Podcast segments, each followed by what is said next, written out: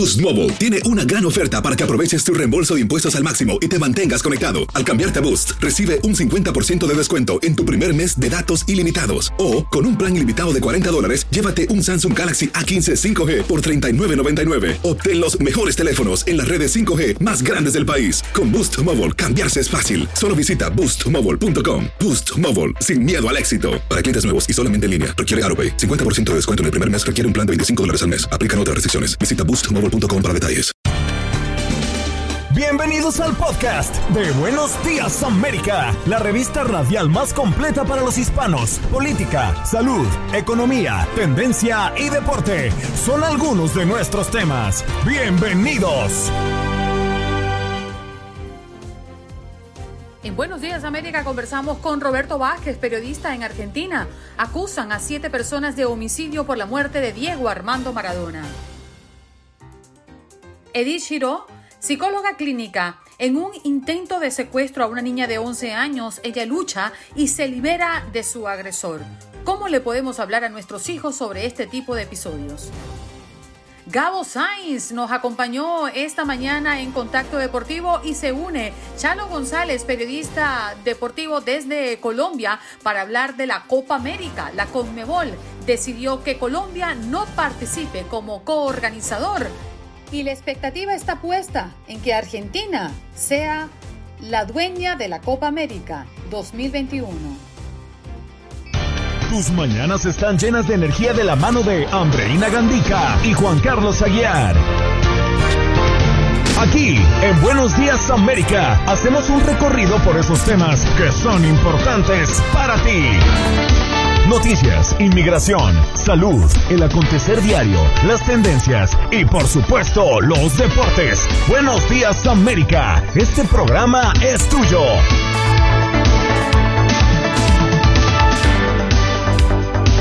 Hello, hello, hello, buenos días América de costa a costa. Sí señor, este programa es suyo y suyo y suyo y suyo. Así que llame al 1-833-867-2346. Es que se nos nota que es viernes, ¿verdad? Véngale que es viernes a celebrar, a celebrar las cosas que hemos logrado, a las que están por venir, a las que estamos construyendo vamos a darnos un break para respirar y hacer esas cosas que nos gusta, escuchar un concierto, ir a la playa, eh, reunirnos con amigos, ya ustedes saben, vacunaditos, eh, todos como debe ser, y recibir a los amigos en casa siempre, siempre es un placer. Por eso es que, bueno, extrañaba mucho, yo debo reconocer la ausencia de Juan Carlos Aguiar el día de ayer, pero no hay otro día más oportuno que tenerlo de vuelta un día como hoy. ¿Cómo está, señor Juan Carlos? Muy buenos días. Mi querida Andreina Gandica, tenga usted un maravilloso y espectacular día, así como Olga, como Jorge Acosta, como todas las personas que hoy, 21 de mayo del año 2021, se conectan a este, su show matutino de TUDN Radio de la cadena Univisión. Esto es Buenos Días América. Pues, ¿cómo voy a amanecer? Repotenciado. Sabe que ayer no vine porque realmente llegué muy, muy agotado del viaje y cuando me desperté estaba con un dolor de cabeza impresionante y me tocó perderme el placer de estar con usted la mañana de ayer jueves. Pero estoy aquí recargado con ganas de que la mañana de hoy valga por dos. Ay, y va a valer. Y va a valer por dos. No se preocupe, que me voy a encargar. me contó un pajarito que usted viene cargada, cargada de tigre. No, tranquilo. Solamente hay muchas preguntas por allí, pero lo vamos desarrollando en el programa, ¿le parece? Me parece perfectamente. Ah, no se vaya a asustar como José. le voy a decir como dice, le, voy a decir, le voy a decir como dice usted. ¿Cómo? Vámonos. Vámonos. Vámonos. Lampa. Vámonos. Esto fue lo que ocurrió mientras usted dormía.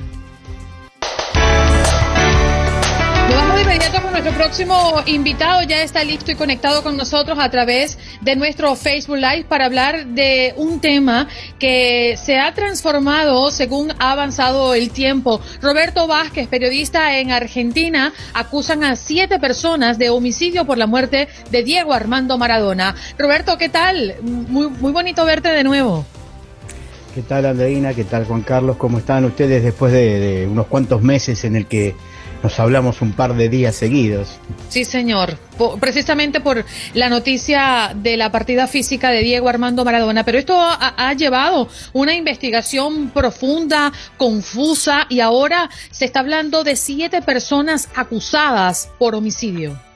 Así es, así es. Eh, esto fue un proceso de, de una junta médica que tuvo aproximadamente unos 20 peritos y que durante dos meses trabajó a full y en los primeros días de mayo eh, salieron a la luz, eh, primero en forma extraoficial, el informe y las conclusiones, hay unas 13 conclusiones eh, fundamentales sobre el porqué de la muerte de Diego Maradona y ya a partir del lunes 3 de mayo oficialmente todas las partes tomaron, tomaron acceso de esa información. Y es así como decís vos, yo creo que lo fundamental es el cambio de carátula que ha sufrido la causa, porque la causa pasó de ser un homicidio culposo, que en la Argentina es un delito escarcelable con uno a cinco años de, reclusión, a tener una nueva carátula que es homicidio simple con dolo eventual, que contempla una pena de, de 8 a 25 años, ¿no? De acuerdo a, a las conclusiones que saque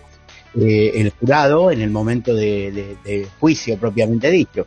O sea que es fundamental eso. Y esos siete imputados que, vos me estás mencionando eh, no son otros, otros más que, toda la parte médica. Médica, este, orgánicamente, psíquicamente y todo el equipo de enfermeros que rodeaba a Diego Maradona. Son ellos el, el doctor Leopoldo Luque, que recordás que había estado presente en la operación y fue su médico de cabecera si bien después también se demostró que no había operado, porque esta causa Maradona tiene todos los días un descubrimiento nuevo, ¿no? Eh, la doctora Agustina Kosachov, que es la psiquiatra, eh, Raúl Almirón, que es uno de los enfermeros, Dayana Madrid, que es la psicóloga, Carlos Díaz, eh, médico coordinadores de, de la internación domiciliaria que tenía, y el coordinador de enfermeros Mariano Perroni, y Nancy Forlani. Esos son los siete imputados que tienen diversa responsabilidad ¿no? en el hecho, pero que eh, todo va a girar a raíz, por un lado, de las conclusiones eh, que sacaron los peritos forenses, es decir, todos dicen que el cuerpo después de muerto habla, ¿no? Y bueno, acá habló y aparentemente habló mucho. Sí. Óigame, Roberto, entre las pruebas que dicen que hay en este nuevo episodio de una novela que cada día toma más fuerza, pues estarían unos audios que han calificado de polémicos, precisamente de Luque, de Leopoldo Luque, el neurocirujano, de Diego Armando Maradona.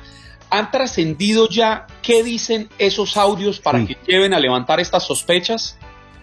Sí, eh, me acuerdo cuando charlamos aquella tarde, a horas nomás que había fallecido Diego Maradona, que tuve la suerte que Andreina me, llamara para, para, salir al aire con un informe.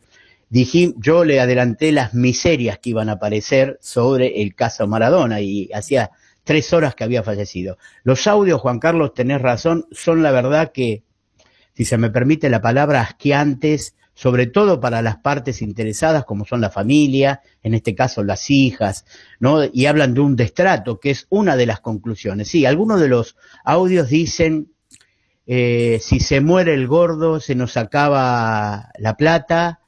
Eh, por ejemplo, también se dice, este, si el gordo sigue tomando, el gordo va a, y una palabra, este, ¿no? como para reemplazar a morir, se va a matar solo. Eh, esos son algunos de los audios que han generado, por supuesto, repulsa, no solamente en lo familiar, sino en la cantidad de fanáticos que tiene Maradona. lo cual no quiere decir que esas, conversaciones, Roberto, ¿con quién son? ¿O entre quiénes son, además de Leopoldo Luque? Eh, con la, con la psiquiatra, eh, con Agustina Kosachov que recordemos que en el momento del fallecimiento de Diego Maradona estaba en la casa Agustina Kosachov, no estaba el médico. Y ese diálogo se produce cruzando los celulares que fueron incautados por, por la Fiscalía de San Isidro en ese momento y donde se hicieron el, detalle de todas esas charlas. En un momento dado, eh, Agustina Kosachov, la psiquiatra, lo llama a Luque para decirle del estado grave de, de Maradona, ya este, en, el lecho del enfermo y ya como casi intentando reanimarlo porque no lo podían sacar del estado en el que estaba y es donde cruzan estos diálogos. Pero claro, después, al tener los celulares, los fiscales y los investigadores, han salido charlas de, meses atrás, charlas donde alguna cantidad de allegados que tenía Maradona eh, aparentemente le suministraban algo de alcohol, algo de marihuana, porque él estaba tomando medicación psiquiátrica y sabemos lo que es el alcohol con la, con la medicación psiquiátrica, todas las contraindicaciones, pero paralelo a esta causa, que es la fundamental, se están abriendo algunas causas pequeñas individuales. Por ejemplo, a la psiquiatra le están haciendo una causa por falsedad ideológica, porque ella aparentemente es la que dictaminó que Maradona se encontraba en su estado de salud vigil y como para tomar decisiones cuando le fue dada de alta de la clínica en la que estaba internada.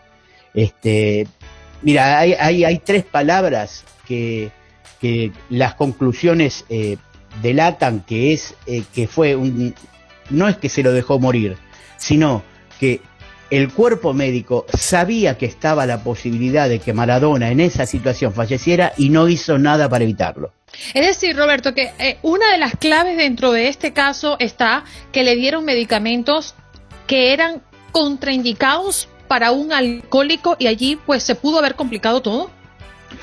Claro, lo que pasa es que él debió haber, eh, eh, las conclusiones se habla que él debió haber quedado internado, no, no insistir con esta internación domiciliaria, que aparte no fue tal, porque fíjate que un, un enfermo con condiciones de miocardia tampoco tenía un desfibrilador en la residencia, con lo cual, es decir, ya estamos hablando de una desatención, ya es más allá, estamos hablando de de que todos nosotros, los tres que estamos hablando acá, y, la mayoría de la gente que nos escucha y no son doctores, sabemos que una de las posibilidades, si vos sos un enfermo con, con problemas cardíacos, es tener un desfibrilador. No existía. Y él estaba tomando psicotrópicos. Él tenía la adicción, si bien, como yo te dije en aquel momento, él había dejado hace muchos años el tema de la cocaína, fue reemplazado por la adicción al alcohol, al tabaco este, y, eso mezclado con los psicotópicos que tomaba en gran cantidad porque estaba en un estado de depresión en el cual lo vimos todos en aquel partido inaugural el día de su cumpleaños, 60, cuando él concurrió a la cancha de gimnasia. Sí, señor Roberto, nos tenemos que marchar prácticamente, pero no queremos dejarte ir sin antes hablar de la Copa América, porque ya la Conmebol ha emitido una sentencia prácticamente hablando de que Colombia no podrá participar como sede para la próxima edición. Quedaría abierta la posibilidad de que Argentina asumiera el total, ¿no? De la logística y recibir todos los partidos. ¿Qué se habla en Argentina? En la Argentina se está estudiando la posibilidad de incorporar algunas sedes más a las que estaban previstas, que eran cuatro, y se está hablando de una sede más en la propia ciudad de Buenos Aires, que sería el estadio de Boca Juniors, ya que el que figuraba era el estadio de River, y también la posibilidad de incorporar un estadio en el interior del país. Ya está el estadio de Córdoba y el estado de Santiago del Estero, pero eh, tratar de incorporar alguno más, y como dijo el presidente argentino Alberto Fernández, esta va a ser una copa para la televisión. Es decir, definitivo. Definitivo, no va a haber fútbol. Eh, te comento, ya que estamos en el tema, a partir de las cero horas de mañana en la Argentina eh, hay nueve días de restricciones eh, que vuelven a fase 1. Es decir, volvemos a la fase 1 debido a la cantidad de contagios que hay. Y esto hace que la Asociación del Fútbol Argentino esté por sacar el dictamen, se espera en la mañana de hoy, que las finales del torneo local que se están jugando entre mañana y la semana que viene se suspendan. Es decir, que no vamos a tener campeón, hay cuatro equipos clasificados para, para disputar esa final de la liga profesional, se van a suspender eh, haciendo eco del pedido del gobierno de la máxima restricción por estos nueve días. Nosotros tenemos un feriado la semana que viene, que es el Día de la Independencia, que es el 25 de mayo, eh, entonces se hizo feriado puente el lunes, para que ya se pierda dos días y solamente haya tres días sin clases presenciales, que serían miércoles, jueves y viernes. Y de esa manera, en estos nueve días, dos fines de semana y la semana media, este, bajar un poco porque la línea de contagios y lamentablemente fallecidos en la Esto se ha puesto color de hormiga, Roberto, esa es la verdad. Muchas gracias por estar con nosotros, ¿eh? feliz día para ti. Cuando ustedes gusten, nos comunicamos. Qué placer conversar contigo. Roberto Vázquez, periodista en Argentina, hablando de dos temas. La acusación a siete personas de homicidio por la muerte de Diego Armando Maradona y la Copa América, total, en Argentina y solo por televisión. Ya regresamos. Tu salud no solo es tu prioridad, sino también la nuestra. Sino también la nuestra. Buenos días, América, con, los, expertos. Bueno, de inmediato enlazamos con nuestra próxima invitada. Ya la adelantábamos, Edith Chiro está con nosotros, psicóloga clínica. Doctora, qué bonito verla de nuevo por acá.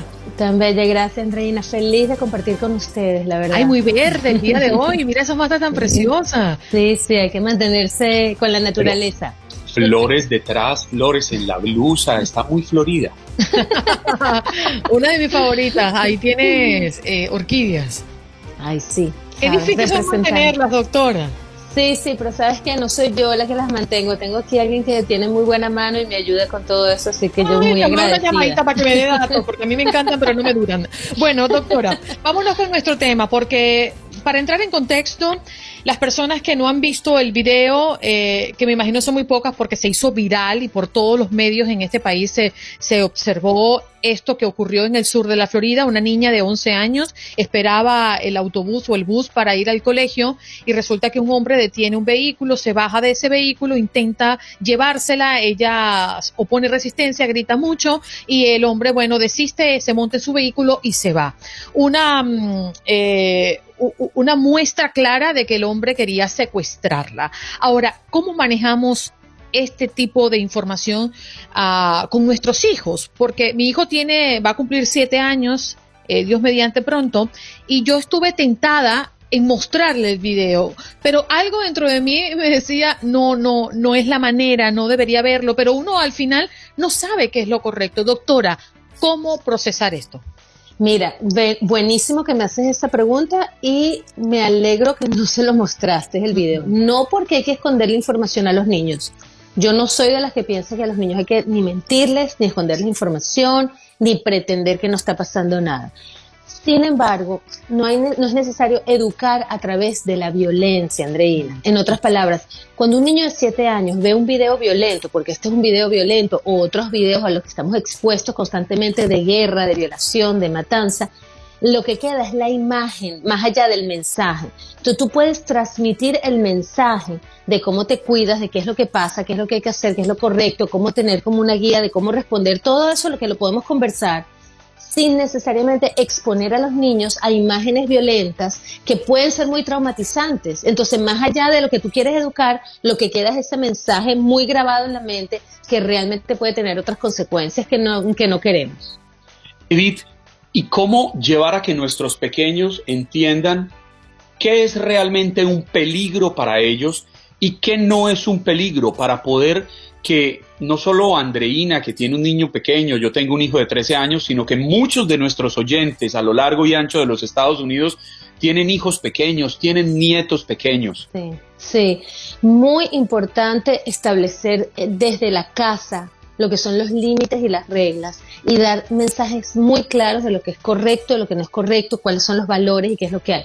Vamos a aclarar aquí entre nosotros y entre los adultos que existe gente con enfermedades como pedofilia, como eh, psicopatía, que son personas que no es que son, eh, les da la gana de secuestrar a alguien porque ese es el hobby del momento, son personas que tienen una enfermedad mental, las personas que tienen, uh, que abusan a los niños sexualmente, por ejemplo, personas que secuestran a los niños, que hacen tráfico de, de uh, como human trafficking, ¿no? Que, que venden a niñas para tener sexo de prostitución son personas que son enfermas mentales. Eso no sucede eh, con, la, gente del día a día, ¿ok? Eso no quiere decir que no, que pase, pasa bastante. En, en Florida tenemos cifras muy altas, desafortunadamente no las tengo frente a mí en este momento, las puedo buscar y de verdad que se las mando.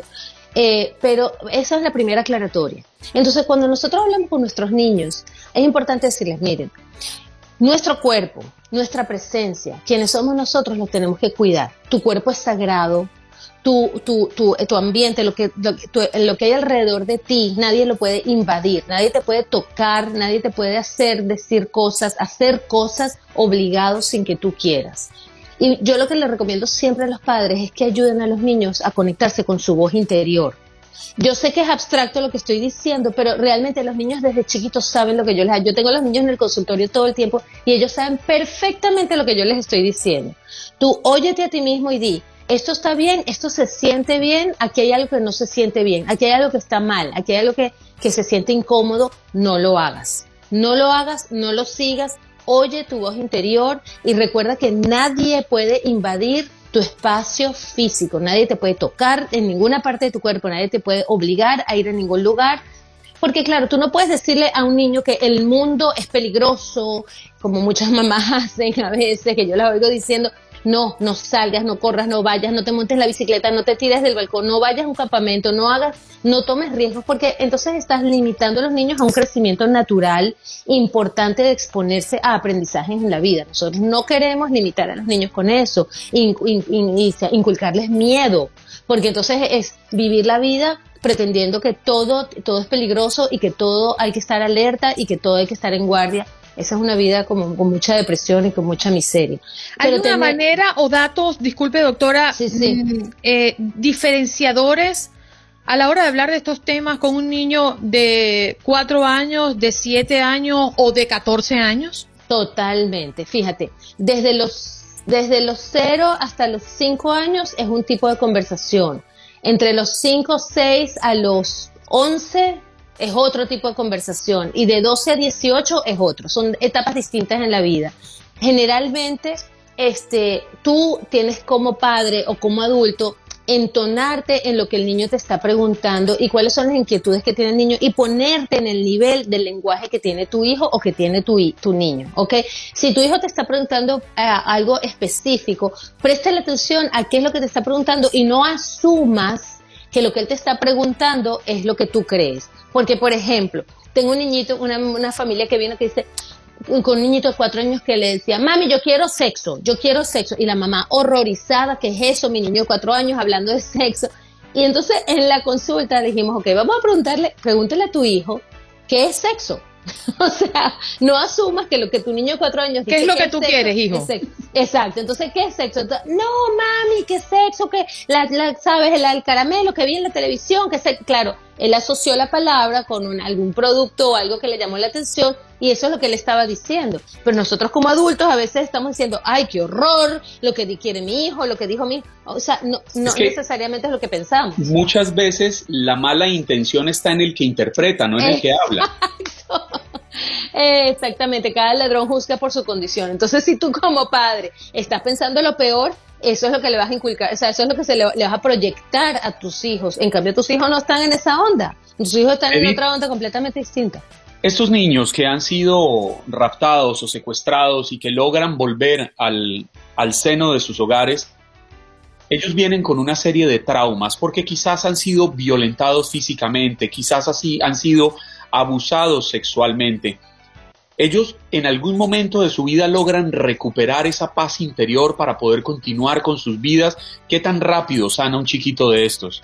Muchísimas gracias por esa pregunta. Es, es, importantísima y está mucho en el centro de lo que yo trabajo de que es trauma. Fíjate, un niño que es raptado, esa niña que pasó, que el video que estamos comentando, solamente por ese incidente que le pasó, gracias a Dios que ni siquiera se la llevaron, es un incidente traumático. Solamente por eso que ella vivió. Imagínate a los que se los llevan. Ya más allá de que se, los violaron, los abusaron, les pegaron, o sea, solamente con esos actos de, de, invadir tu espacio, solamente con eso de obligarte a hacer algo que no quieres, o ese susto de, de, de violentarte de esa manera, es extremadamente traumático y en niños más todavía. Entonces, lo primero que hay que hacer es reconocer este hecho como un trauma. No pueden los padres pretender o la escuela decir, no, bueno, ya pasó, como se salvó, como ella no se la secuestraron, o sea, está bien. No, no, no, no, no, no, no. No, esta niña hay que sentarse con ella, hay que ayudarla a identificar sus sentimientos, sus emociones. Eh, yo trabajo mucho con ir paso a paso de este, cómo fue el evento, qué te sentiste en cada momento. Hay varias técnicas que, que se usan o sea, en, el mundo del trauma. Eh, te doy otro ejemplo, Ay, por esta amiga Tico saludando también. Ya la vi. Mira, justo ayer, eh, no sé si se acuerdan, el, el, el shooting que hubo en el Aventura Mall. Sí. Sí. Ok, justo ayer me llegó una mamá con una niña de 10 años traumatizadísima con lo que pasó. ¿Por qué? Porque ella estaba en el mall justo enfrente de la tienda donde pasó los disparos. A la niña no le pasó nada, nadie le hizo nada, nadie le obligó a nada, no le pasó absolutamente nada a ella. Sin embargo, quedó extremadamente traumatizada por ser eh, testigo del evento. Y entonces lo primero que, hizo la mamá muy bien fue reconocer que esta niña tenía eh, eh, síntomas de trauma, como por ejemplo ansiedad, como por ejemplo no dormir bien por la noche, como por ejemplo más irritabilidad, por ejemplo, este, un, poco de ataques de pánico en algún momento, em, constante preocupación de que si su mamá se iba, que si no se iba, que si se iba a alejar, no querer ir a la escuela. Todos estos son síntomas que no son necesariamente del día a día. Doctora, fíjese que hemos hablado de la persona que está enferma, que busca a estos niños para llevárselos. Hemos hablado del niño o la niña en situaciones similares o prepararlos por si algo puede ocurrir, pero no hablamos de los padres. Y me gustaría entender un poco si está bien dejar a los niños solos. Es decir, esta niña estaba en un lugar que parecía una selva, o se, escucha, se veía pequeñito, pero era un lugar muy solo, donde ella estaba solita allí y pasaba mucha gente. ¿Hasta dónde es nuestra responsabilidad acompañarlos? Dependiendo de la edad, dígame usted. Sí, mira, la verdad es que no sé por el video si era como, o sea, era un lugar donde había gente caminando, porque se veía como ella sola y los carros pasando alrededor, ¿no? eh, em, Sí, claro que hay edades que corresponden a qué tanta independencia deben tener los niños. Esto no es así como que cualquier cosa de cualquier lugar. Creo que hay una ley, eh, no sé si es del estado de Florida o nacional, que antes de los 12 años los niños, por ejemplo, no pueden quedarse solos en la casa. Ley que no mucha gente cumple. Por ejemplo, eh, los niños menores de 12 años tienen que estar con algún adulto mayor de 18 por lo menos para, para estar en la casa. No, no porque, los, porque vaya a pasar algo malo, pero por ejemplo hay cosas pequeñas como que criterios que necesitas para prender fuego, para responder la puerta, que a lo mejor niños de 12 años o menos no tienen ese criterio de juicio de saber qué es lo que está bien y qué está mal. O por el otro lado te digo, darles seguridad e independencia a nuestros hijos es muy, muy, muy importante. Eh, una de las cosas que tú enseñas desde pequeño en la casa es saber distinguir eh, cuál es tu fortaleza, cómo tú te sientes seguro, con quién tú te sientes seguro y desde pequeñito saber con quién puedes contar, cómo buscar ayuda. Estas son cosas que se tienen que hablar explícitamente en la casa. Los padres tienen que saber cómo, eh, cómo mandar estos mensajes desde pequeño y no desde el miedo y no desde la angustia, sencillamente desde eh, una manera de actuar y de ser con confianza. Y Pero, por ejemplo, esta niña de 11 años, ¿está bien dejarla sola a esperar el bus? Mira, si es un lugar, es que no, es que no, no veo, yo no, no conozco esta zona y no sé cuál es. Ajá. Yo estoy viendo el video en el momento y la intención que la niña pudiera estar frente a su casa porque ocurre en un lado donde tiene el hidrante al lado, donde tiene la entrada como un parqueadero, hay una calle con una curva y tendría otra entrada de una casa al frente que parecería ser la cámara de seguridad de esa casa desde donde está siendo grabado. Es decir, uno, yo podría imaginar viéndolo en este instante que está en la esquina de su casa. Claro, pero peor aún, está frente a su casa pero está sola y pudo haber pasado, se la pudieron haber llevado. No, claro, Andreina, pero es, que sola. ¿Dónde más va a estar uno más seguro que frente a su propia vivienda? Pero frente a los ojos de su padre, esa es mi duda. Esperando, la, esperando el bus escolar, esperando que el papá la, pase a buscar.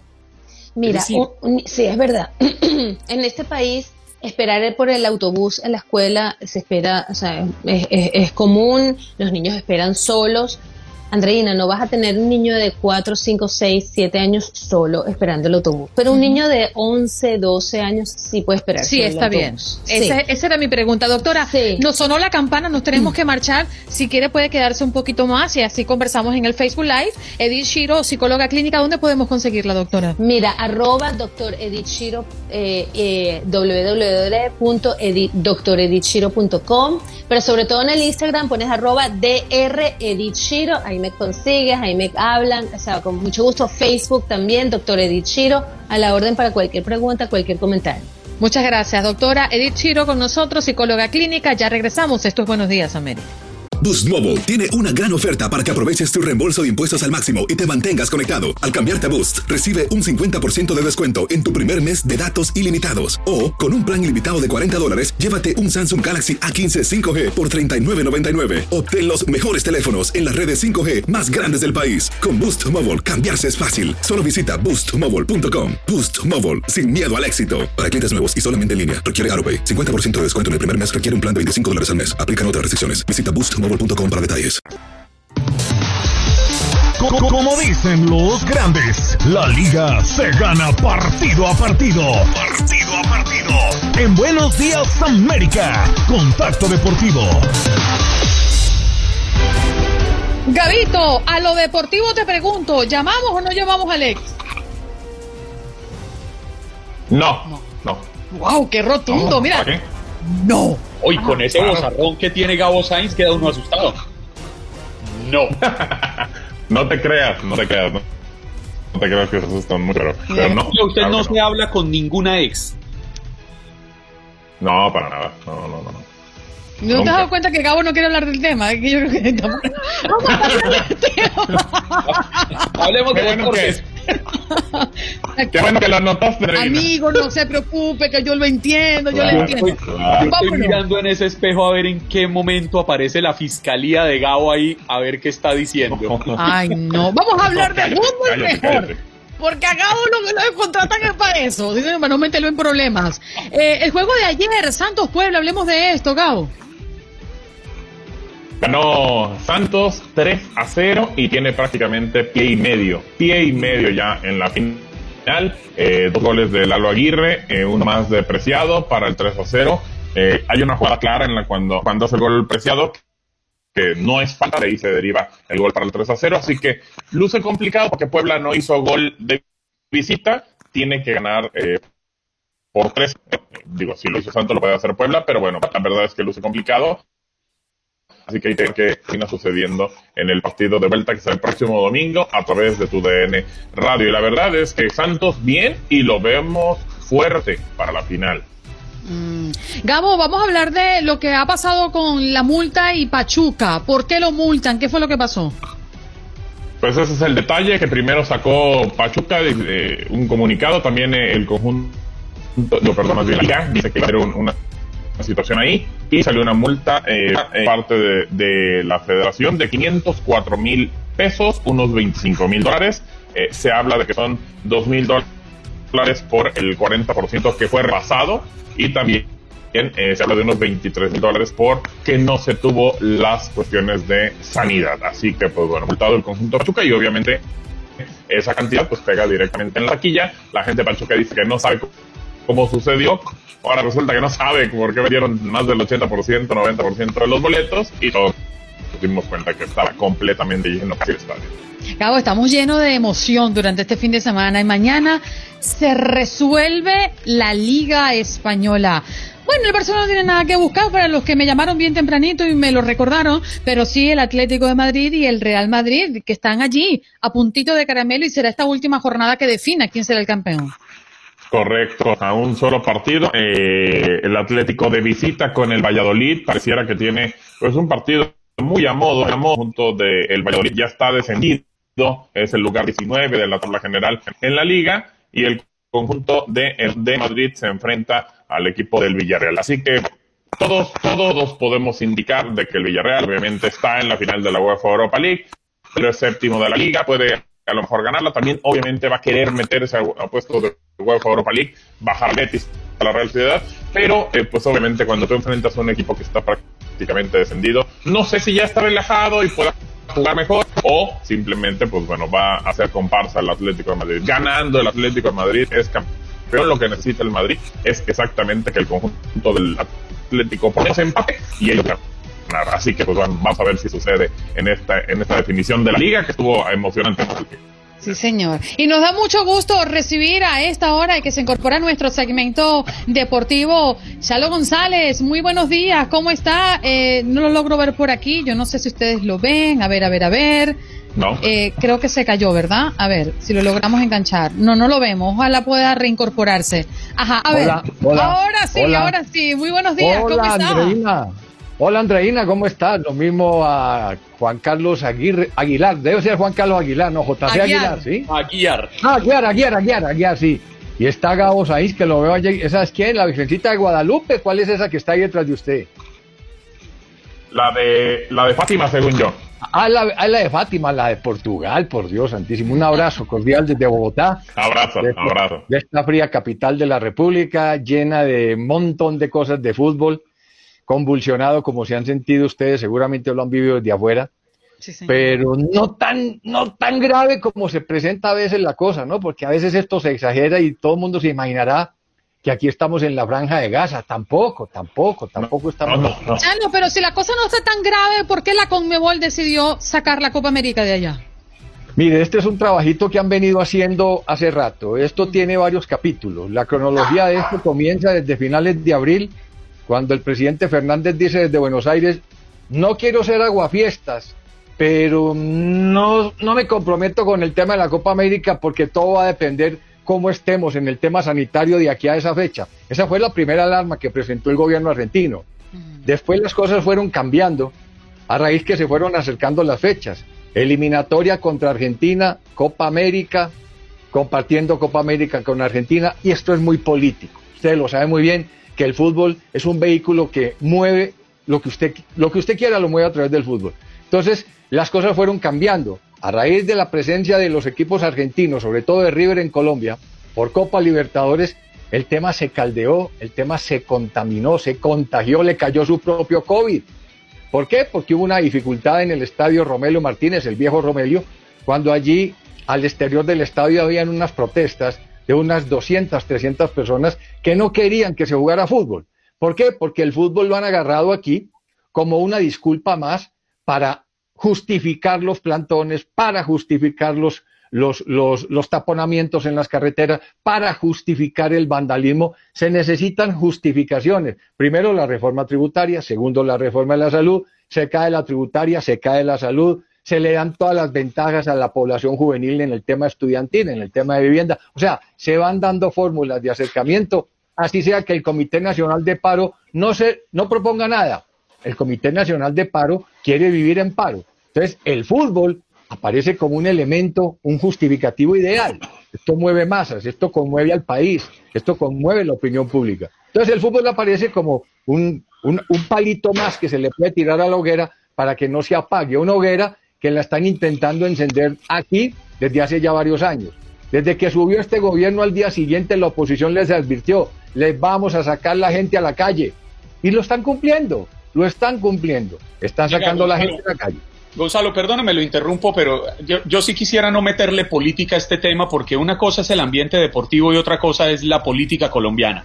Podemos hablar de protestas en este gobierno lideradas desde la oposición, y en el gobierno anterior también hubo protestas lideradas desde la oposición que hoy es gobierno. Entonces es, correcto. No, esto es una esto es una historia una historia vieja. Eso no nos llevaría a ningún lado. El tema deportivo, el tema lo que yo sí entiendo es que no tendría ninguna presentación que en medio de los difíciles momentos que está viviendo Colombia, que no son ninguna exageración, donde ha habido excesos de parte y parte de, de los vándalos que han infiltrado las marchas como de unos pocos de la policía que también han abusado de la fuerza. Es imposible poder realizar un torneo deportivo del tamaño de la Copa América garantizando la seguridad de los espectadores.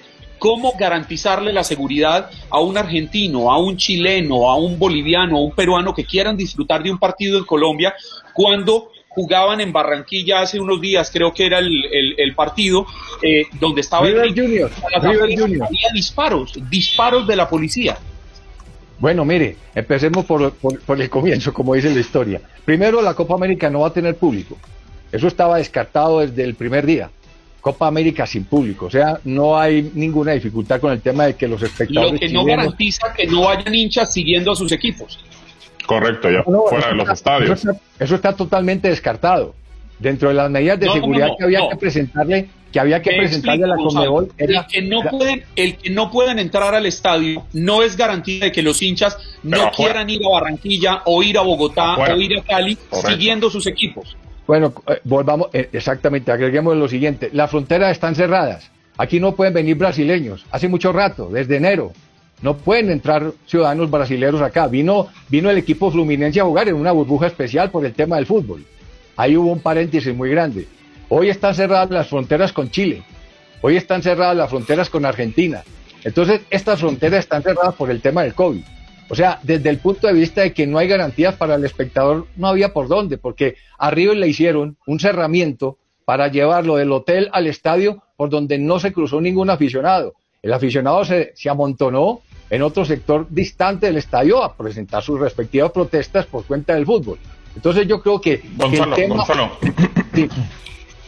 sí. pero a ver, eh, lo que creo que, que, que menciona Juan Carlos, creo que es importante es que si están habiendo disturbios, si la gente quiere ser escuchada, si el tema político quieren que también eh, lleve el tema del fútbol o con el fútbol justificar el poder hablar y decir las cosas, creo que a lo que se refiere Juan Carlos es que en un partido de fútbol, y como ha pasado, incluso hubo gas lacrimógeno y demás, y afectó a la gente que estaba mismo dentro del estadio, afuera, eh, puede haber manifestaciones afuera del estadio y eso es lo que también puede preocupar a la Conmebol. No, pero por supuesto, es que la diferencia nuestra hoy con Argentina es que allí no hay el problema social tan, tan, a ver, tan intenso, aunque tienen cortes todos los días. Hoy hay manifestaciones en Argentina todo el día. Hoy hay cortes del tráfico y de los eh, de las llegadas a la ciudad por todas partes, aparte de las restricciones que ya se incrementaron como en la primera fase. Hoy han cerrado el fútbol. Hoy quedó clausurado el fútbol en Argentina. Hoy no hay fútbol, pero el problema de ellos no tiene el, el, agravante nuestro, que hay manifestaciones en la calle, que hay vandalismo, que hay rompimiento de vitrinas, que hay rompimiento del transporte público. Eso fue lo que agravó la situación colombiana. Y eso fue lo que ¿El colombiano está contento o está en desacuerdo que le hayan quitado la Copa América? Esto está partido en dos. Esto está partido en dos. Así como hay una gran, una gran parte de la población que no estaba de acuerdo en que hiciéramos Copa América, hay otra gran parte de la población que estaba esperanzada en, en, el tema de la Copa América porque la actividad económica de este país es gravísima como estamos en toda Latinoamérica. Y el fútbol permitía, abría esa ilusión de que en el mes de junio, bajando un poquitico el tema de la curva descendente del contagio, se reactivaban el hotel, el restaurante, la venta ambulante, el que vende la camiseta, todo esto que se mueve en torno al fútbol y que le da una posibilidad, una posibilidad de comidita a la gente que la tienen, pero vea, colgada del cuello desde hace más de un año. Vamos a una contradicción porque primero se dice que no, que no va a haber público, que no va a venir gente, pero entonces después se dice que sí, que sí se estaba esperando que llegaran. Efectivamente, iban a viajar personas, el que hace una semana estuvieran cerradas las fronteras para ciertos países, porque no están cerradas para todos los países, no era garantía de que a mitad de año no estuvieran cerradas. Pero además hay que mencionar, porque ya prácticamente el tiempo se nos va y se nos va a agarrar el corte, es que Argentina eh, todavía está por confirmarse porque la Conmebol es la que tiene que dar el veredicto final. Argentina quiere hacer la Copa América en plenitud teniendo todas las sedes activas, es que en Argentina esa puerta cerrada y va a ser fútbol por televisión. Eso lo dijo el presidente hace dos días. Digo, yo lo puedo asumir, pero a puerta cerrada. Entonces. Y hoy no hay fútbol. Hoy no hay fútbol local, Andreina. Hoy, no hay. Este fin de semana, Estamos a tan solo. El 31 de mayo no hay fútbol, no hay entrenamientos. eso está cerrado. Es que Argentina hoy es el segundo país en el mundo, después de la India, con mayor cantidad no solamente de contagios, sino de víctimas. Y además estamos a, tan solo 21 minutos, minutos, días, 21 no, 21, 21, 21, días, 21 días, mire, eh, eh, Juanca, eh, mire. pero quédese con nosotros, pero tenemos que hacer una pausa, me disculpo con usted, hacemos pausa, regresamos, pero continuamos aquí en el Facebook Live. Gracias por acompañarnos en nuestro podcast. Buenos días América. Y recuerda que también puedes seguirnos en nuestras redes sociales. Buenos días AM en Facebook y en Instagram. Arroba Buenos días América. AM. Nos escuchamos en la próxima.